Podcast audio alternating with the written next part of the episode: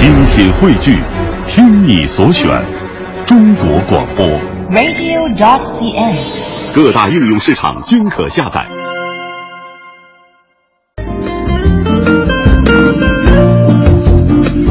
欢迎大家继续锁定收听由中央人民广播电台香港之声数码广播三十二台为大家带来的文化之旅。大家好，我是李岩。大家好，我是曼斯。在节目的下半时段，我们将会继续为大家播出城市风骨。今天我们要走进的是徽州。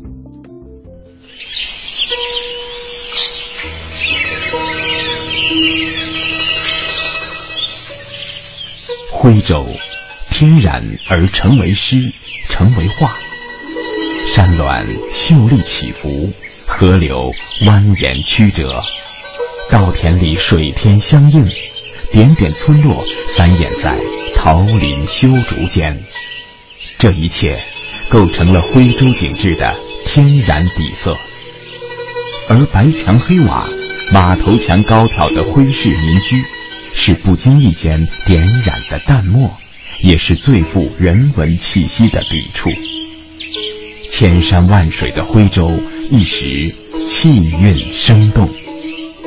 中国城市发展研究院研究部主任白南风，徽州的沉静啊，在于淡，也在于简，入世又出世，古意浓厚，隐逸悠远。这是徽州人啊钟爱了上千年的自然美学，也是他们秉承了上千年的生活哲学。徽州位于安徽省的南部，安徽省名就是清初由安庆、徽州两府各取首字合成。当今人品赏徽字时，着实被其中蕴含的意境之美震撼。徽字里面有人、有山、有水。有文，恰到好处地展现了灵动多姿的徽州神韵。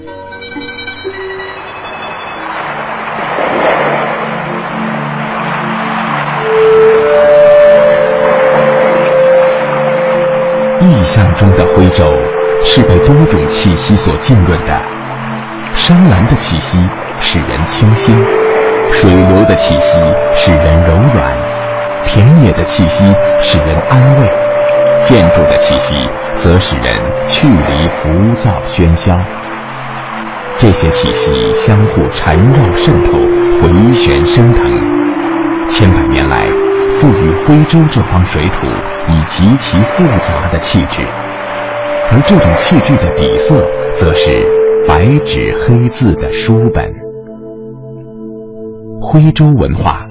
犹如一座保存完好的近代历史博物馆，信步走进一个村庄，就可以翻开一页历史；随处踏上一块石板，就可以触动一个朝代。徽州文化就这样在粉墙黛瓦的徽派民居间萦绕，在国粹始祖的徽剧唱腔里荡漾，从笔墨清香的文房四宝中飘散开来。清晰可见，触手可得。安徽省徽学会顾问张麦贤，从一零零七年就开始办学办教育，这个比欧洲最早的巴黎大学的前身硕邦神学院还早一百八十多年。那在世界上也是徽州来讲，和世界史上来讲，也是办学校最老的地方之一。所以在一年一年传承，一年一年的发展，培养了一批又一批的人才，一批批人才领悟到。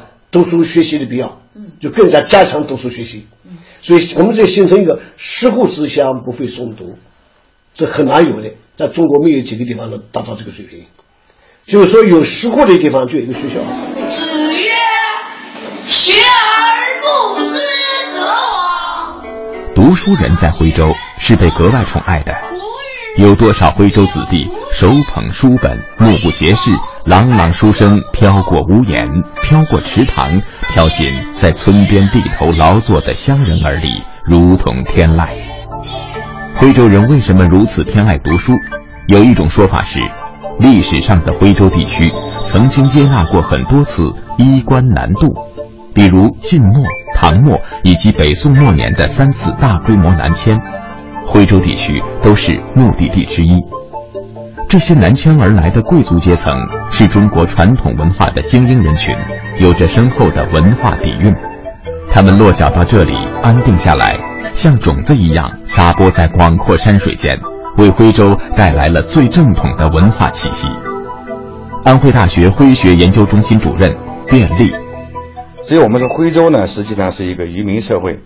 那么在东汉末年到南宋时期三次历史动乱时期，曾经吸引了大量的北方中原地区的啊世家大族们移民到这样一个山区躲避战乱。那么当这些大的家族在稳定下来以后，也就是说由过去的这样一种尚武之风，逐渐变成了一个重文之习。也就是说，他们崇尚教育，希望通过在教育、文化、科举考试的过程中，能够呢使自己的家族啊得到一种新的啊振兴，提高自身的社会地位。徽州人爱读书，读圣贤书，读古今书，读天下书。徽州人爱读书，如同爱饮清茶，饮久了能让人骨骼清奇，身心空灵，拥有不一样的精神面貌。问渠哪得清如许？唯有源头活水来。出生于徽州的宋代理学家朱熹，视读书为赏心乐事，而寻常百姓家的门上，爱贴“耕读传家久，诗书继世长”的对联，笔劲墨浓，当为心声。徽州教育源远流长，崇尚教育遍及城乡。所谓远山深谷，居民之处无不有诗有学，正是这种风尚的真实写照。一线宏村导游，在明末，宏村人在南湖北畔修建了六所私塾，又称一湖六院。在清嘉庆十九年，也就是一八一四年，此六院被合并，取名以文家塾，又称南湖书院。曾任清政府的内阁中书，民国时驻英日公使。代总理大臣的汪大燮，还有当代著名的科学家、奥金发射研制专家之一的李小娟等学者，都是在这儿读的。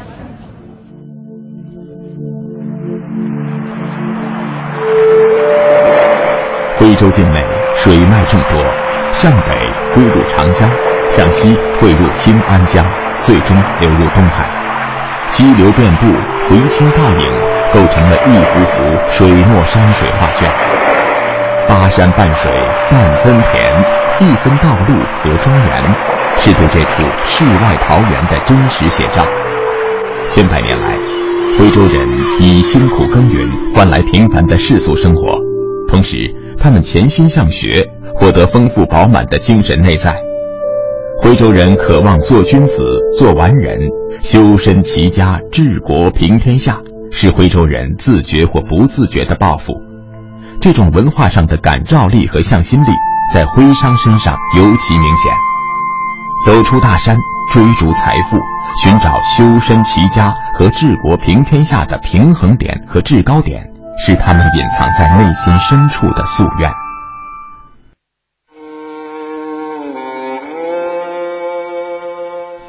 从明朝中叶到清朝末期，近四百年时间里，涌现出了无数的徽商。要论最具代表性、最能体现徽州人价值观和人生追求的，则是红顶巨鼓胡雪岩。哎呀，跟着您学艺啊，真是有福气。先生慢走。城外抛喜饼，最大的一个我给您接着了。雪岩呐，这是老天爷赐给你的福气。你说，一年三百六十五天，你总是天刚刚亮就到这个店里。啊，只有他在徽州人读书修身、经商救国这条路上走得最高最远，成为了徽州人的骄傲。胡雪岩故居导游。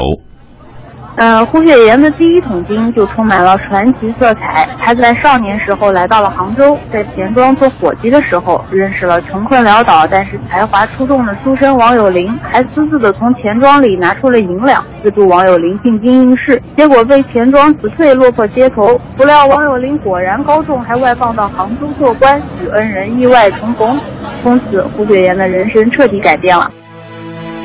这段际遇颇有话本小说里。山重水复、柳暗花明的皆大欢喜，但胡雪岩对于政治有着超乎常人的敏锐，并且极善于利用经济和政治联姻。在这一点上，他的徽州同行们望尘莫及。与政治新贵成为患难之交，成功融入官场，到与封疆大吏形成铁杆关系，直接参与朝廷军务。短短时间里，胡雪岩长袖善舞，平步青云。一八七八年，因为支持左宗棠平定新疆有功，胡雪岩受到朝廷嘉奖，被封为布政使，赐二品红顶带，赏穿黄马褂，紫禁城骑马。他以一个商人的身份，获得了几乎位极人臣的顶级待遇。余有珠，哦，东家在。啊，东家，从今天开始，毕文丹、止血的分文不取，连放三天。东家，不要钱，不要钱，咱们这药价格您又定的这么低。胡雪岩创造了徽州商人也能治国平天下的超级神话，并为后来的中国商业发展提供了很多生动的案例。可以说，在晚清时期。徽商即将陆续退出历史舞台的前夕，他为徽商传奇添上了最辉煌的一章。安徽省徽学会顾问张迈贤，因为最主要的这个徽州的商人呢，他是接受了儒家传统优秀思想的传授的，从小就接受教育的，所以因此他头脑中呢是存在着许多正确的正统的儒家思想，正统的中华优秀思想，所以在他经商的过程中。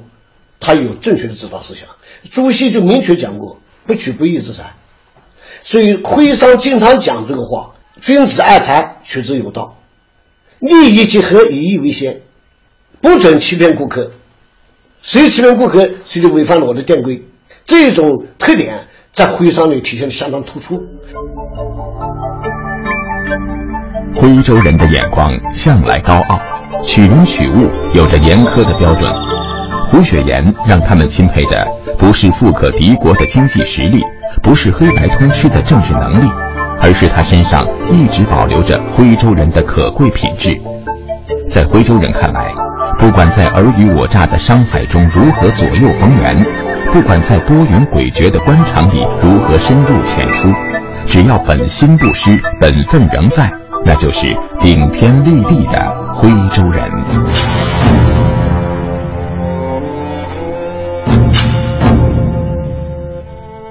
在徽州杭岳村口矗立着七座气势恢宏的牌坊，它们依次排列，立柱直指青天，在这片秀山绿水环绕的乡野上显得格外轩昂伟岸。这个偏居一隅的小村落，也因此有了庙堂的庄重和肃穆。在古代，牌坊意味着封建道统给予的最高嘉奖。牌坊的主人在封建道德的某一方面达到了极致，足以流芳百世，才有可能获得这样的殊荣。徽文化学者、作家赵燕，这个鲍知道，嗯，就是从这个村落里走出去的著名徽商。十一岁那年，他离开村庄赴江西，转金华，去湖北赴扬州，在辗转多年之后呢，终于到二十多岁的时候呢，他在扬州的盐业。打出了一片江山，净值资产累计巨万，并出任两淮总长，长达二十年。财富的迅速增长，容易让人产生眩晕感，继而迷失在声色犬马中。但徽州男儿是这样的，在财富奔涌而来之前，他们已经深悟做人的道理，守住本分即是不忘初心。这是鲍志道从小便从教书先生那里学到的朴素真理。他的人生目标不是追逐金钱，而是青山旧路在，白首盼还乡。徽文化学者、作家赵燕，报知道发达后呢，这个资助同族子弟读书，重建宗族世家，并重修了歙县最大的书院——杨书院。在晚年的时候呢，他这个倾注心血，重修了鲍家祠堂、根本堂。根本呢，就是注重根本的意思。报知道了，就想以这种极富人文情怀的举动呢，为徽州文化注入新的活力。徽州文人渴望修身齐家治国平天下的梦想，徽商同样努力一一践行。很多徽商自觉或不自觉地担当起了徽州的文化推手，他们建祠堂，维护起儒家正统的价值体系；建私塾，资助乡人子弟求学上进；建书院。提供学术研究交流平台，一代一代薪火相传。正是因为徽商贡献出了巨大的财富，延续着徽州文化的生命力，徽州学子在学而优则仕这条路上才走得更轻松。安徽大学徽学研究中心主任卞立，他们在致富之后，都不忘回报社会，不忘作为一个商人，啊，一位正直的商人。那么他所他所承担的一种社会责任，那么他们在一些公益事业、社会慈善事业上，都舍得投资，慷慨的解囊。那么在这方面，我们说呢，他们在架桥、修路、啊修池塘，以及捐种救荒，以及像报知道。对宗族中的啊弱势群体啊，分别建立了一些义田，然后用义田的收入来维持他们的这样一种最低的生活和救济。徽州文化的因子里有一种难得的清醒，这清醒也是从读书修身中来的。不忘初心，方得始终，才能做得开、拼得来、守得住、传得久。这种文化上的传统，在徽商群体中如此，在做学问的书生中更显得出类拔萃。我从山中来，带着兰花草，种在校园中，希望花开早。徽州乡人胡适晚年曾有一首《希望》小诗，开篇有句曰。我从山中来，带着兰花草，被谱上曲，一时传遍天下。他人朗朗吟唱时，仿佛自己也成了纤柔有致的兰花君子。转眼秋天到，意兰如乱发。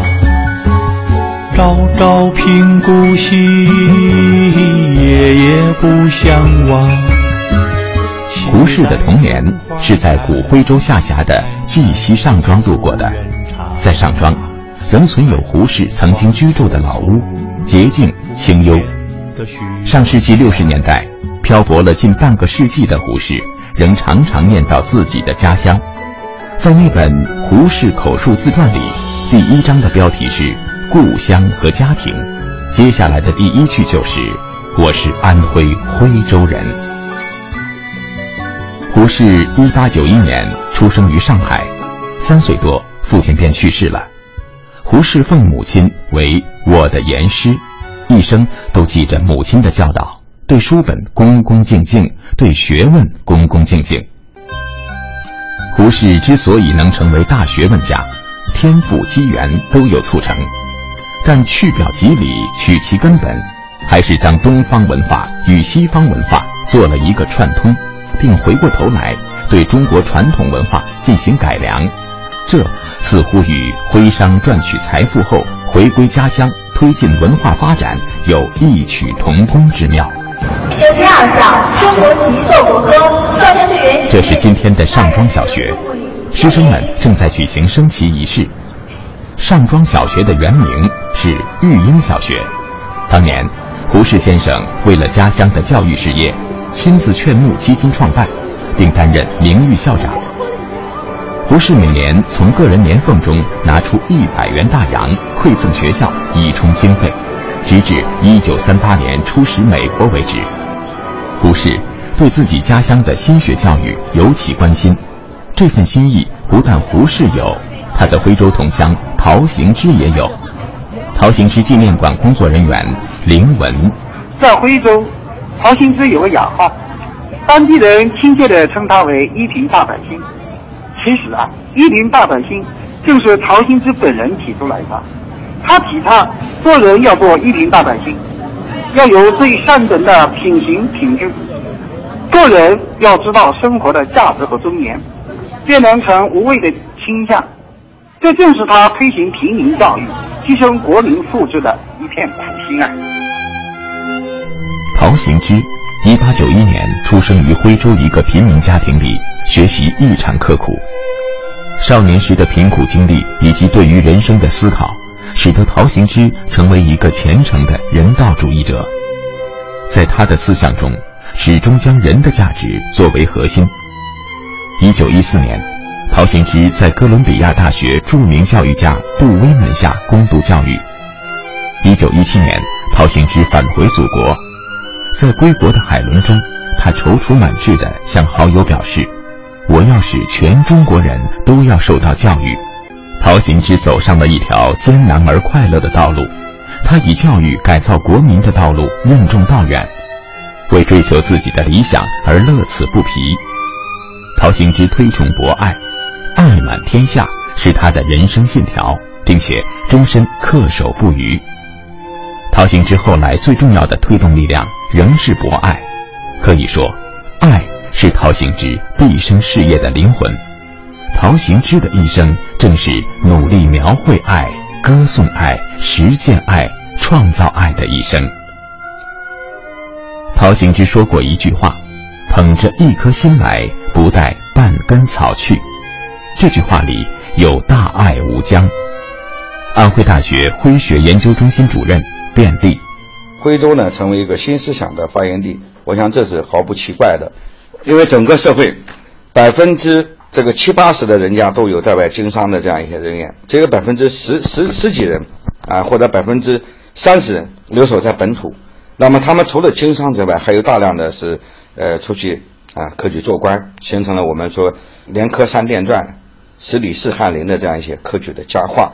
那我想这里边的话，因为他们大量的外出以后，他虽然处在山区，那么外出的这样一些官员们、学者们以及徽商们啊，在外面建了一个更加广阔的世界，所以在他思想上方面呢，他并不保守，哎，反而呢，更能够把外面的世界的一些新的思想啊、新的文化。那么带到这个传统的徽州，带到他们的商之故里，那么成为他们啊享有或者享受的东西，然后在此基础上呢，能够进行更多的创新。所以在徽州文化上说，我们说它的啊作为地理环境来说，它的山是封闭的，但它的水是开放的。